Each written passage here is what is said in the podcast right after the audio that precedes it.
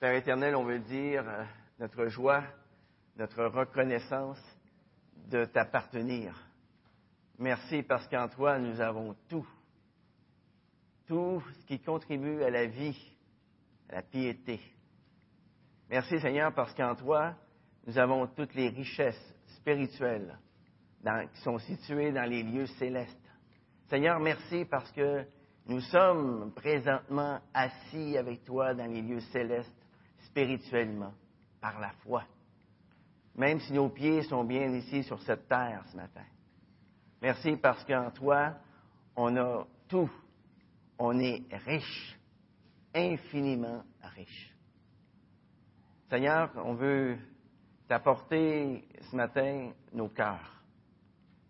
On veut te prier, Seigneur, afin que tu parles nos cœurs, que tu agisses dans nos vies, que tu continues, Seigneur Dieu, à nous affermir, à nous garder de tout ce qui pourrait nous affecter. Seigneur, donne-nous la grâce de fixer nos yeux constamment sur toi et non pas ailleurs. Bénis ta parole ce matin dans nos cœurs. Au nom de Jésus. Amen. Alors avant d'aller dans la parole de Dieu ce matin, j'aimerais vous raconter deux histoires. Deux histoires que j'ai entendues il y a bien, bien, bien des années et qui euh, m'ont profondément touché. J'espère qu'elles vont vous toucher aussi. Durant toute sa jeunesse, l'athlète euh, olympique américain Dan Johnson n'avait rêvé que d'une seule chose. Une seule chose. Il faisait des exercices à tous les jours. Il s'était exercé pendant des milliers et des milliers d'heures.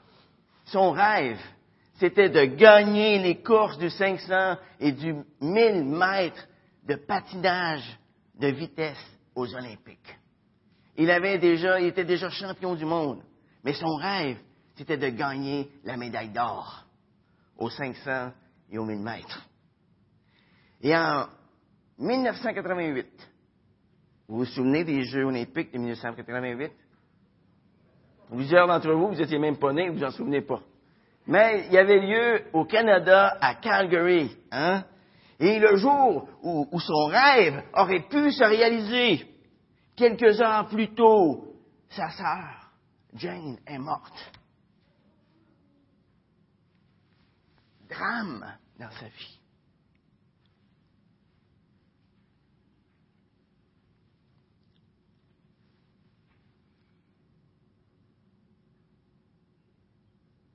Et avec la douleur de la mort de sa sœur dans l'âme, Dan est entré dans le stade olympique avec la détermination de faire cette course du 500 mètres à la mémoire de sa sœur.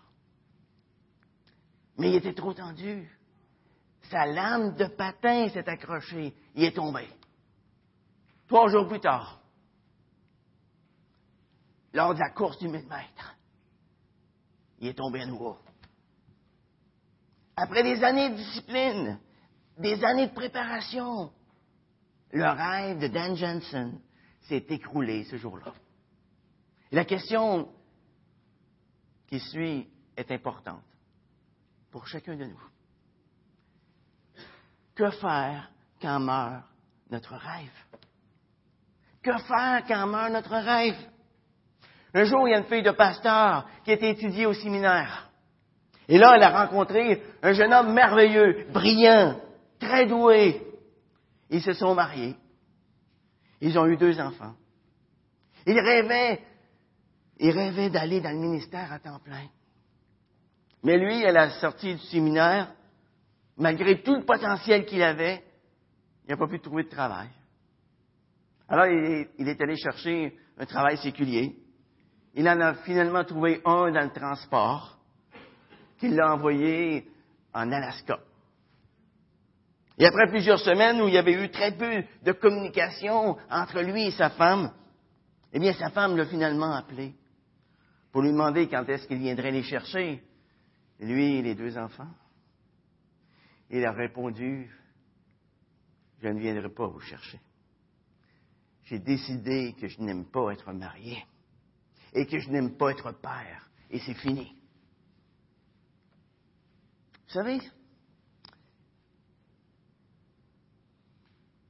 c'est une chose qui peut être très traumatisante de voir son rêve mourir. Mais tôt ou tard dans notre vie, il y aura des rêves que nous allons avoir et qui vont mourir. Parfois, il y a des gens qui disent que la meilleure façon d'agir avec les rêves, c'est de jamais en avoir. Et voilà pourquoi beaucoup d'entre eux n'ont pas de rêve. N'ont pas de vision. N'ont aucun but. Et évidemment, lorsque vous ne visez rien, vous atteignez toujours ce que vous visez. Rien. Rien. Mais la Bible ne dit pas que la, la réponse au rêve qui meurt, c'est de ne jamais rêver.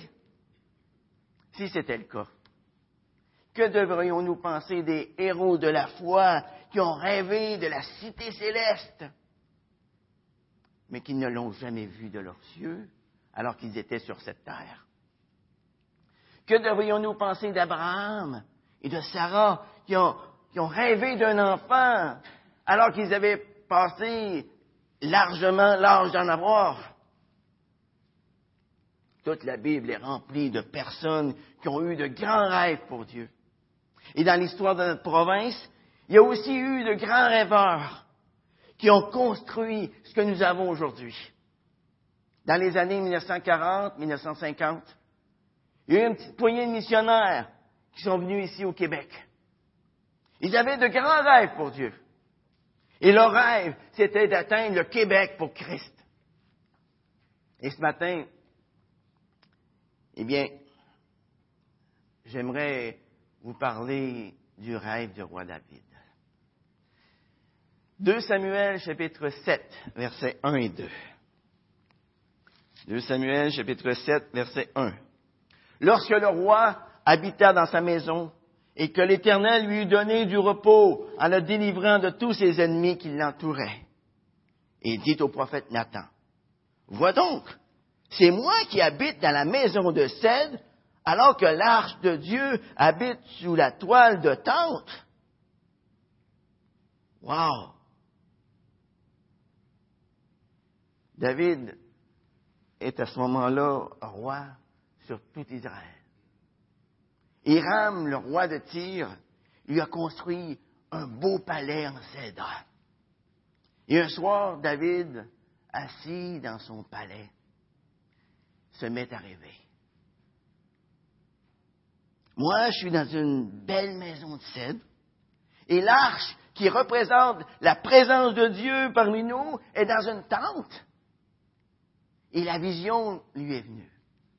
Le rêve est né dans le cerveau de David.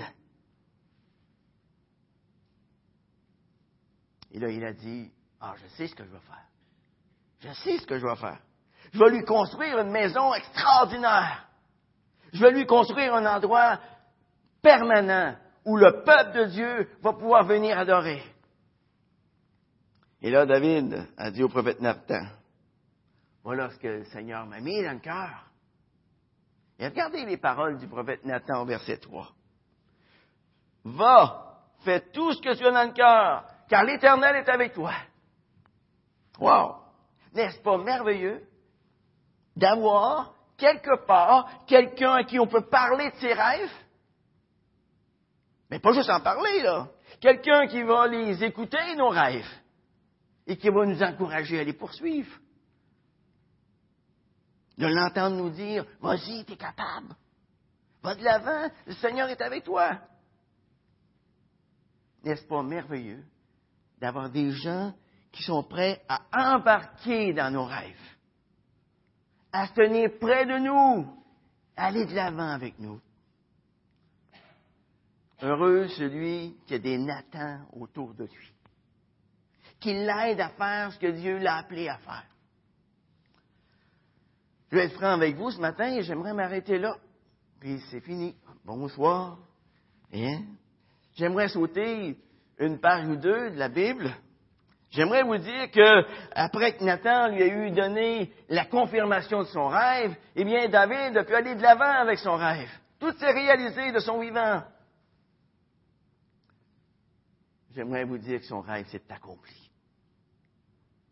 Mais comme vous le savez, cette nuit-là, la parole de Dieu fut adressée à Nathan en ces mots. Regardez au verset 4. Or, cette nuit-là, la parole de l'Éternel fut adressée à Nathan en ces mots. Va dire à mon serviteur David, ainsi par l'Éternel. Est-ce toi qui me bâtiras une maison pour que j'y habite? Allez au verset 12 maintenant. Quand tes jours seront accomplis, que tu auras couché avec tes pères, je maintiendrai ta descendance après toi. Celui qui sortira de tes entrailles, et j'affermirai son règne. Ce sera lui qui bâtira une maison à mon nom, et j'affermirai pour toujours son trône royal. Alors Nathan arrive au palais le lendemain matin. Nathan annonce la nouvelle à David. Il lui a dit, David, le Seigneur m'a parlé la nuit dernière. Et tu sais, là, ton projet de construction, Dieu m'a dit que tu ne peux pas l'accomplir. Mais c'était une chose importante pour David. C'était une chose très importante pour David. Rappelez-vous, que David était un homme selon le cœur de Dieu. Rappelez-vous que la première décision que David avait prise lorsqu'il était devenu roi, ça a été de ramener l'arche en Israël. Vous savez, l'arche avait été déportée dans le pays des Philistins. Mais c'est David qui était allé chercher, cette arche, pour la ramener en Israël. Et lorsqu'on regarde, toute la peine qu'il s'est donnée pour accomplir cela, eh bien, on peut comprendre tout ce qu'il était prêt à faire pour construire un temple. Un temple pour Dieu.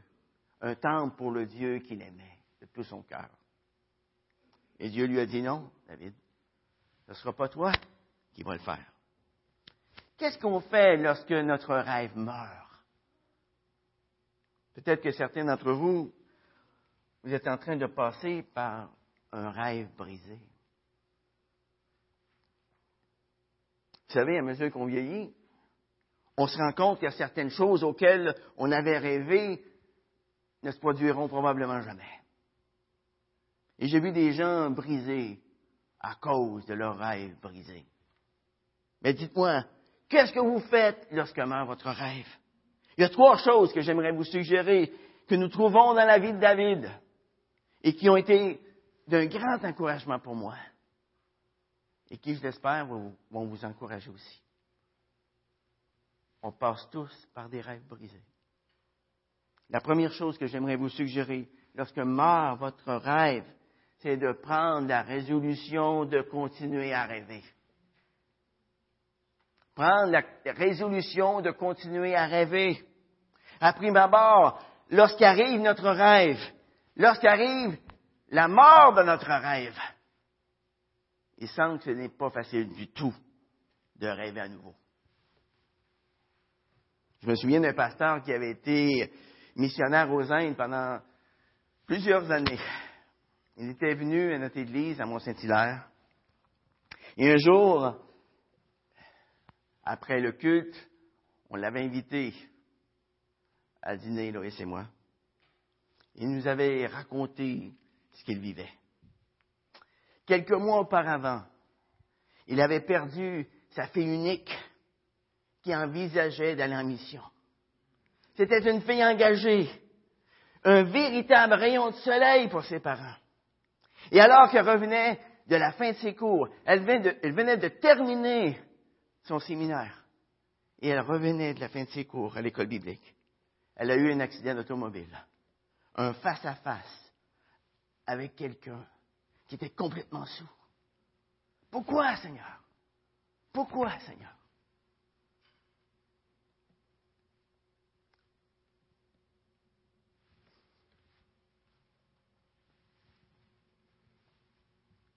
Ça, c'était sa question.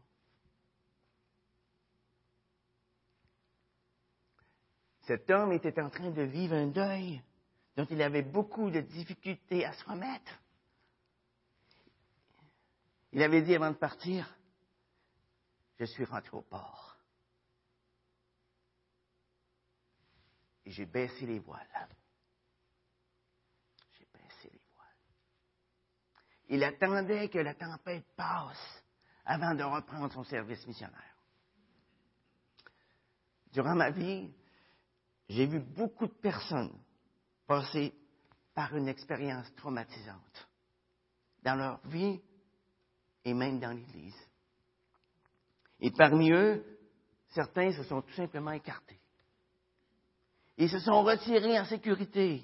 Là où il y a le statu quo, ils sont restés là pour le restant de leur vie, n'essayant plus rien du tout. Mes rêves m'ont blessé.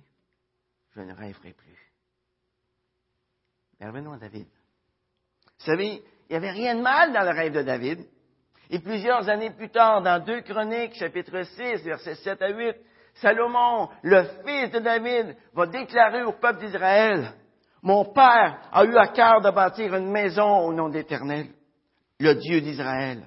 Or l'Éternel dit à mon père, Puisque tu as eu à cœur de bâtir une maison en mon nom, tu as bien fait d'avoir eu ça à cœur. Tu as bien fait d'avoir eu ça à cœur. Voyez, le problème, ce n'est pas le, le, rêve de David. Le problème, ce n'est pas le rêve que nous avons, mais c'est le moment choisi, ou bien la volonté souveraine de Dieu sur laquelle nous n'avons absolument aucun contrôle. Frères, et sœurs, laissez-moi vous dire que si vous vous arrêtez de rêver, si vous arrêtez d'avoir des visions pour l'avenir, si vous n'êtes plus disposé à commencer d'autres choses pour Dieu. Alors non seulement votre rêve est mort, mais vous êtes mort avec. Vous êtes mort avec. Il y en a qui ont arrêté de vivre à 40 ans, même si leur corps est mort à 80 ans. Est-ce qu'il y en a ici ce matin? Qui sont en train de souffrir à cause d'un rêve brisé? Est-ce qu'il y en a ici ce matin qui ont peut-être envie de lancer la serviette, la serviette et dire à quoi qu'est-ce que ça donne tout ça? Quoi ça sert? Mais ce que j'aimerais vous dire ce matin, c'est que même si votre rêve est mort, que votre cœur est brisé, n'arrêtez surtout pas de rêver. La deuxième chose que j'aimerais vous suggérer lorsque meurt votre rêve, c'est de passer en revue tout ce que vous avez déjà tout ce que vous avez déjà. Vous savez ce que David a fait lorsque Nathan lui a dit non? Dans 2 Samuel chapitre 7, verset 18, au début du verset 18, qu'est-ce qu'on voit? Le roi David alla se présenter devant l'Éternel. Est-ce que ce n'est pas la place à aller lorsqu'on souffre? Se présenter devant l'Éternel? Est-ce que vous vous présentez devant l'Éternel lorsque votre rêve est brisé? Vous savez, lorsque Nathan dit à David, tu ne peux pas construire le temple, il y a aussi dit d'autres choses que j'ai volontairement pas lues tantôt. Hein?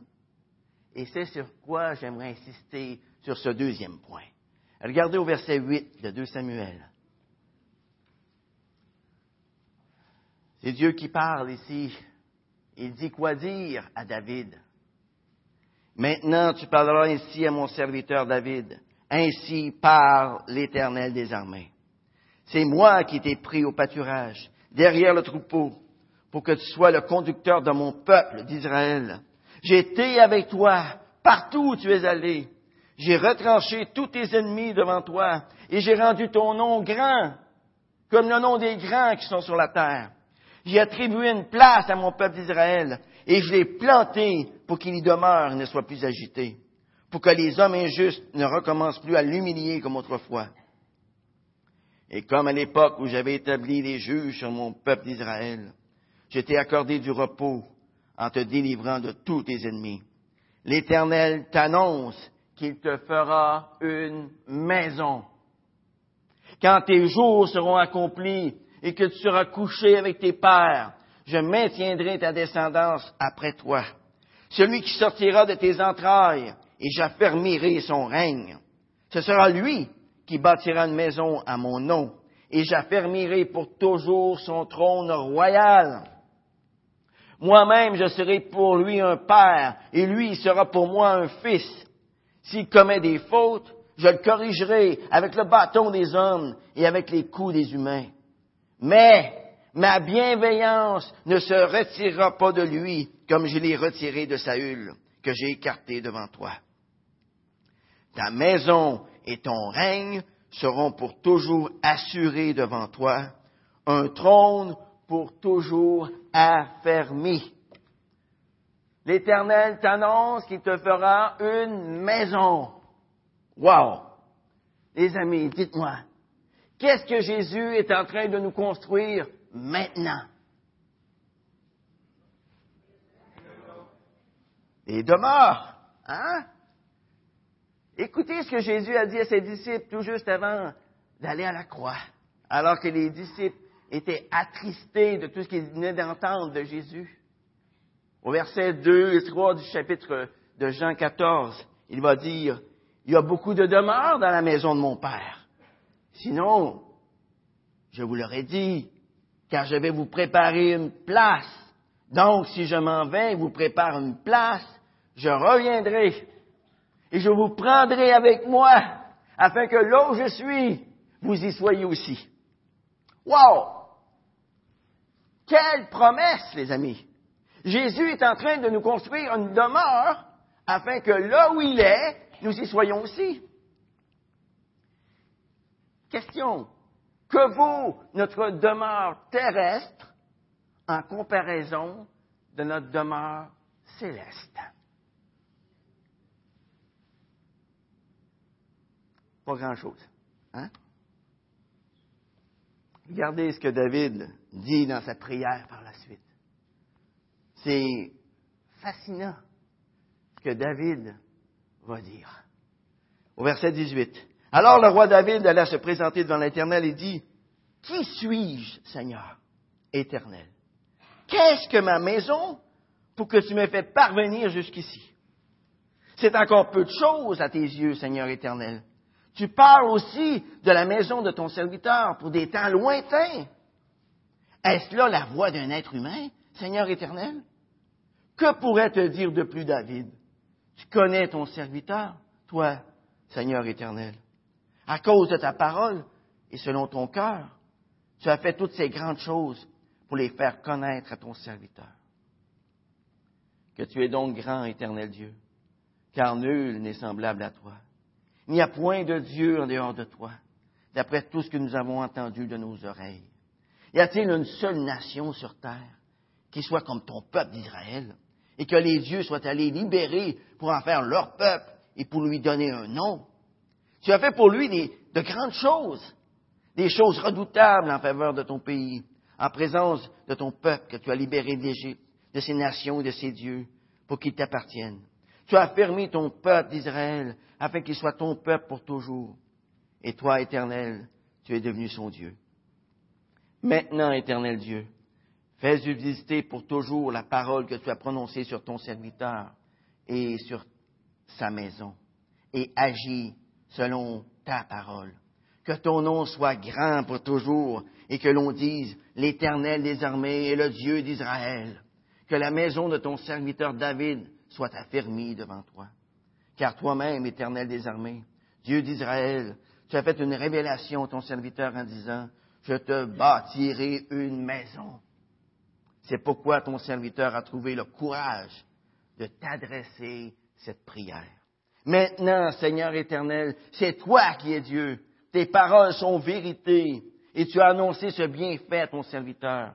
Veuille maintenant bénir la maison de ton serviteur afin qu'elle subsiste pour toujours devant toi.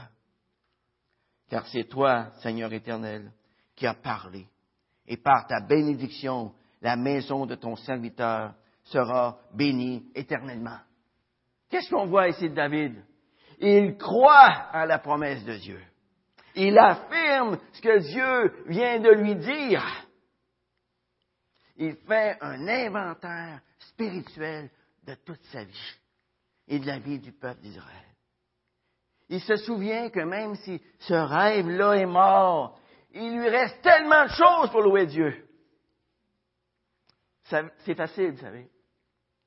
C'est facile de mettre trop l'accent sur la chose qui ne marche pas dans notre vie et d'oublier toutes les autres choses qui vont bien. Je me rappelle l'histoire d'une fille qui était partie étudier au collège. Et un soir, elle a appelé sa mère. Il lui a dit, tu sais, Marie, qui partage la chambre avec moi, elle est enceinte. La mère a dit, t'es pas sérieuse? Elle a rajouté, tu sais, la, voiture que tu m'as prêtée pour venir ici, on me l'a volée ce matin. Et toutes les cartes de crédit étaient dans le coffre. La mère a dit, oh non. Puis la fille a dit, la fille qui est dans la chambre en face de moi, qui vient d'être arrêtée pour possession de drogue, pas drôle. Hein? Et maman, je pense que j'ai attrapé une maladie vénérienne. Alors sa mère est en train de s'évanouir au, bout du fil. Alors on lui a dit, mais voyons, tu te moques de moi ou quoi? Alors la fille lui a dit, oui, dans un sens, car il n'y a absolument rien de tout ce que je viens de dire qui est vrai. Mais j'ai eu un C en français, alors je préférais te dire cela avant. voyez, tout est relatif, les amis. Tout est relatif en comparaison de tout ce qu'elle venait de dire, un C en français, il n'y avait absolument rien là. Hein. Et de la même façon, les amis, un rêve brisé ici sur cette terre, il n'y a rien là en comparaison de tout ce que nous avons déjà en Jésus-Christ. Nous sommes infiniment riches. Infiniment. Prenons garde, les amis. Prenons garde que notre rêve ne devienne la totalité de ce que nous sommes. Prenons garde que notre rêve ne devienne une idole dans notre vie. Lorsque meurt notre rêve, ne laissons pas le diable prendre ce désappointement-là pour nous détruire. Mais plutôt, faisons ce que David a fait. Passons en revue tout ce que nous avons déjà en Jésus-Christ. La troisième chose que j'aimerais vous suggérer lorsque meurt notre rêve, c'est de rediriger vos énergies vers quelque chose d'autre que Dieu veut que vous fassiez. David, Dieu a dit à David, tu ne peux pas me construire ce temple. Et à ce moment-là, David avait deux choix. Passer le restant de sa vie à se lamenter parce qu'il n'avait pas pu réaliser son rêve, ou bien passer le reste de sa vie à faire quelque chose de productif pour la gloire de Dieu. Et qu'est-ce que David a fait? Il a dit, OK, OK, c'est correct. Si je ne peux pas construire la maison de Dieu, je vais au moins faire la première étape. Je vais ramasser tous les matériaux pour que le jour où Salomon deviendra roi, eh bien, tout soit prêt. Tournez avec moi, gardez votre voix dans 2 Samuel, mais tournez avec moi dans 1 Chronique, un petit peu plus loin, quelques, ben, plusieurs pages plus loin. Un Chronique 29. Un Chronique 29, versets 1 à 5. Un Chronique 29, j'entends encore les pages qui tournent, alors. Un Chronique 29, verset 1. Le roi David dit à toute l'assemblée, Mon fils Salomon, le seul que Dieu ait choisi, est jeune et délicat et l'ouvrage est considérable, car cet édifice n'est pas pour un homme, mais pour l'éternel Dieu.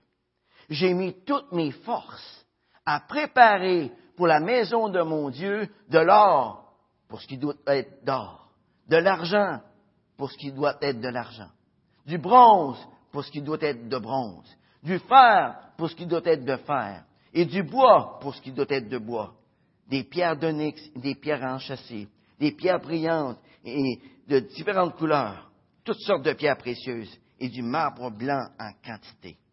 De plus, dans mon attachement pour la maison de Dieu, je donne à la maison de mon Dieu l'or et l'argent que je possède en propre par-dessus tout ce que j'ai préparé pour le lieu saint. Trois mille talents d'or, d'or d'Ophir, et sept mille talents d'argent épuré pour en revêtir les parois des bâtiments. Pour l'or, ce qui doit être de l'or, et pour l'argent, ce qui doit être d'argent, ainsi que pour tous les travaux qu'exécuteront les ouvriers. Qui se porte volontaire aujourd'hui pour s'engager envers l'Éternel? Vous savez, David ne s'est pas laissé abattre par son rêve qui était mort.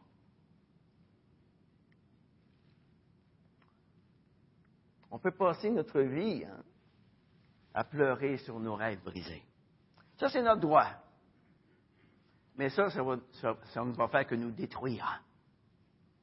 Ce qu'on doit faire lorsque notre rêve se brise, c'est de rediriger notre énergie vers quelque chose d'autre que Dieu veut qu'on fasse.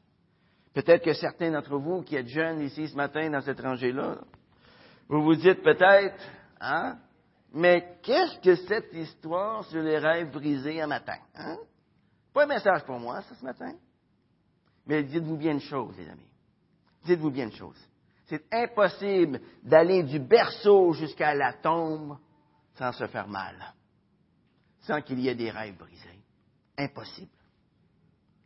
Un jour, j'ai entendu un pasteur qui a dit que la vie, c'est 10% de ce qui nous arrive et 90% de ce qu'on fait avec, en réponse à ce 10% Qu'est-ce qu'on fait en réponse à ce 10% Vous savez, on ne peut pas changer ce qui nous arrive. Mais par contre, on peut changer notre réaction, on peut changer notre attitude face à ce qui nous arrive. Ça, c'est quelque chose sur lequel nous avons le contrôle. Il y a beaucoup d'histoires qui nous viennent des camps de concentration. Je vous en ai déjà raconté plusieurs. J'aimerais vous en raconter une autre ce matin. Une fois, j'ai entendu l'histoire d'un homme auquel on avait tout volé. Tout. On l'avait isolé de sa famille. On l'avait placé dans une cellule pleine d'excréments, pleine de rats, pleine de microbes de toutes sortes. Et l'homme a dit ce qui suit. Alors que j'étais au milieu de cette saleté, je me suis rappelé au plus profond de moi-même que bien que l'ennemi pouvait contrôler les circonstances dans lesquelles j'étais, il ne pouvait contrôler l'attitude avec laquelle je les acceptais. Et je résolus à ce moment-là que mon attitude glorifierait Dieu, quoi qu'il fasse. Il s'en est sorti. Laissez-moi vous dire, les amis, laissez-moi vous dire que pour celui qui veut vivre pieusement en Jésus-Christ, les choses ne deviendront pas plus faciles avec le temps. Si nous regardons autour de nous, il y a une nouvelle religion qui aura fait surface parmi nous depuis quelques décennies et à laquelle même les chrétiens évangéliques sont tentés d'adhérer. C'est la vieille religion du fais ce qui te semble bon. Fais ce qui te semble bon. Vous vous souvenez du livre des juges? Chacun faisait ce qui lui semblait bon. Et lorsqu'un problème survient, lorsqu'un rêve meurt, nous pouvons devenir tellement préoccupés de nous-mêmes que nous ne voyons plus rien d'autre. Les amis, notre vie est beaucoup trop courte pour la passer égoïstement à l'intérieur de nous-mêmes. Si nous faisons face ce matin à un rêve brisé, continuons de rêver. Passons en revue tout ce que nous avons en Jésus-Christ. Et enfin, redirigeons nos énergies vers quelque chose d'autre que Dieu veut que l'on fasse. Prions. J'aimerais qu'on courbe nos têtes ce matin, qu'on ferme nos yeux. Et alors que nos têtes sont baissées, que nos yeux sont fermés, que personne ne regarde, combien d'entre vous ce matin pouvez dire, j'ai présentement à faire face à un rêve brisé? J'aimerais que vous priez pour moi ce matin. Je vais avoir le courage d'aller de l'avant, de continuer à marcher avec le Seigneur. Si c'est votre cas ce matin, si vous vivez un rêve brisé, j'aimerais que vous puissiez lever la main.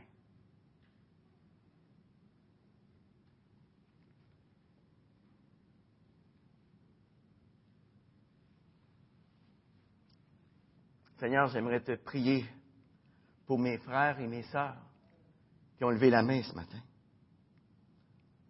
qui ont reconnu devant toi qu'ils avaient un rêve brisé. Seigneur, je te prie afin que ce soit un jour de changement pour eux. Qu'ils puissent faire face à la vie qu'il leur reste à vivre sur cette terre, avec la joie dans leur cœur. Les rêves qu'ils ont eus sont peut-être morts, mais il y a encore des choses que tu leur donnes à faire. Même si ce n'est que de ramasser le matériel pour que quelqu'un d'autre fasse ce travail. Seigneur, donne-leur la joie de continuer à être à ton service. Donne-leur la joie de continuer à vouloir être utile pour toi dans ce monde. Seigneur, je te prie pour que mes frères, mes sœurs persévèrent, qu'ils redirigent leurs énergies vers quelque chose d'autre que tu veux qu'ils fassent. Seigneur, je te prie, je te prie, Seigneur, afin que nous apprenions à nous reposer en toi en tout temps. Que notre joie puisse déborder tout simplement parce que notre destinée est dans tes mains. Seigneur, nous ne voulons pas perdre le but pour lequel tu nous as placés sur cette terre. Seigneur, apprends-nous, apprends-nous à t'adorer et à faire tout pour ta gloire. Oui, Seigneur, que peu importe les circonstances dans lesquelles tu nous places, nos cœurs, nos vies puissent continuer à te glorifier. Ton nom est pour ta gloire. Amen.